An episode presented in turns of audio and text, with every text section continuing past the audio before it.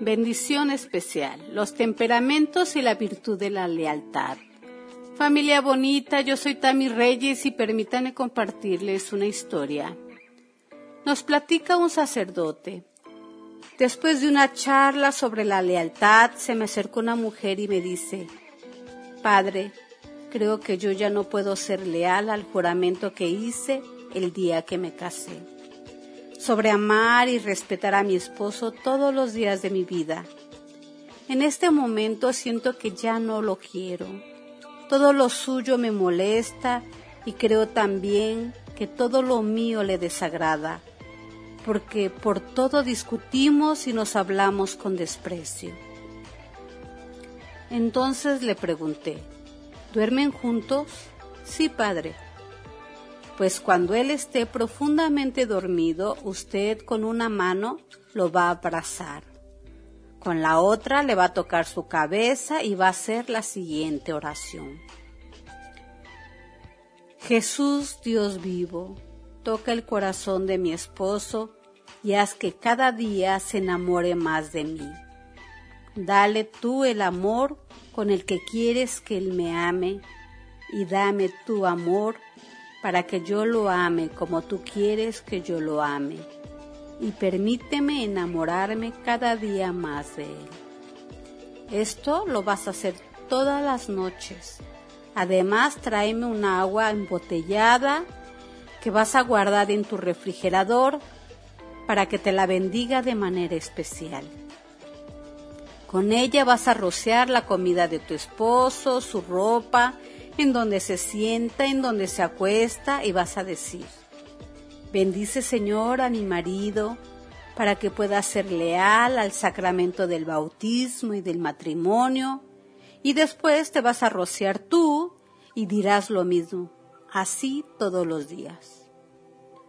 Cuando regresé de aquel congreso, me habla la dueña de la casa donde me hospedé y me dice, Padre, vino una mujer a recoger agua que usted le iba a bendecir de manera especial y yo le di la que estaba sobre la mesa. ¿La bendijo, Padre? Entonces me acordé que no me acordé de bendecirla y solo dije, Señor, haz por esa familia lo que tengas que hacer. A los dos años regresé a ese lugar. Durante toda mi plática, una pareja que estaba enfrente en primera fila me sonreía y al terminar se me acercaron. ¿Se acuerda de mi padre? Soy la señora a la que bendijo un agua con una oración especial. Pues déjeme decirle que él es mi marido y estamos más enamorados que nunca.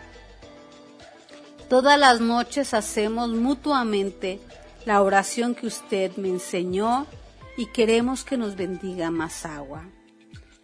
Entonces avergonzado le confieso que se me olvidó bendecir su agua, pero le digo, fue su propósito de ser leales a su sacramento y a la oración que hicieron todos los días lo que salvó su matrimonio. La lealtad es un acto de la voluntad donde yo quiero ser leal y pongo todos los medios para hacerlo.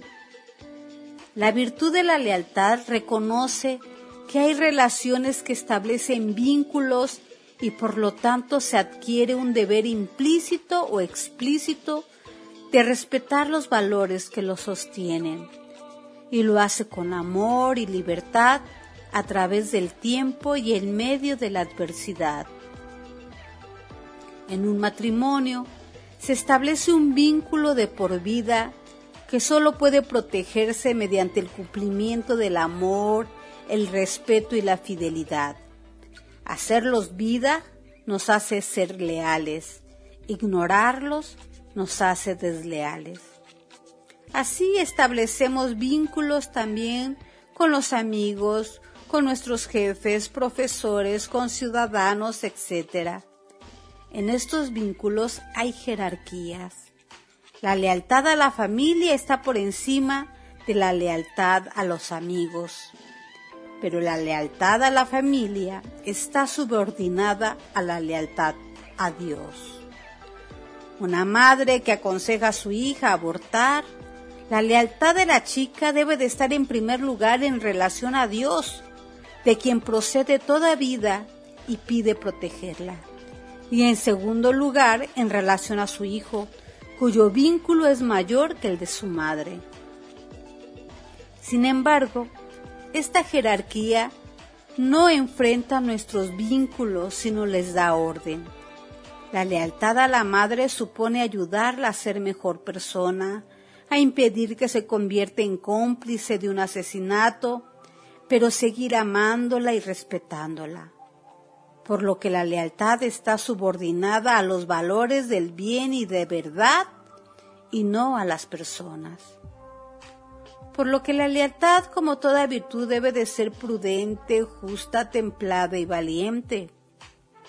La prudencia nos ayuda a encontrar ese punto medio en la lealtad, donde por exceso puede ser complicidad. Si mi lealtad va dirigida a apoyar al amigo que roba, encubriéndole, no soy leal, soy cómplice de una fechoría que nos hace peores personas a los dos traicionando el valor de la amistad, que es la ayuda mutua a mejorar.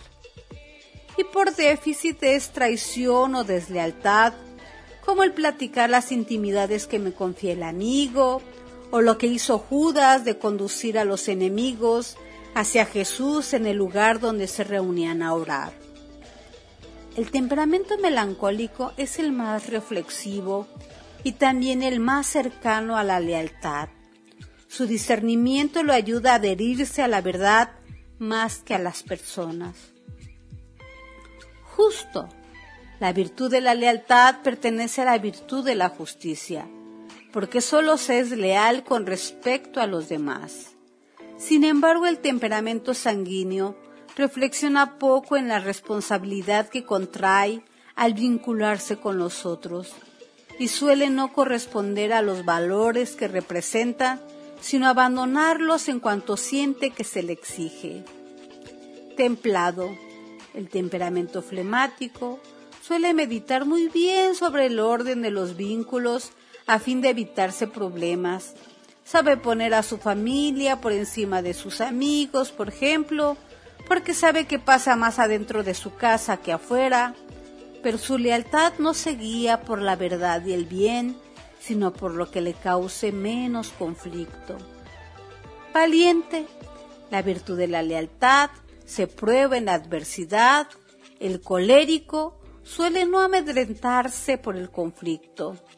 Su problema es que si el primer vínculo de su vida no es Dios, suele exigir a sus subordinados lealtad hacia su persona, independientemente de los valores que represente y tratarles de desleales si no los respaldan.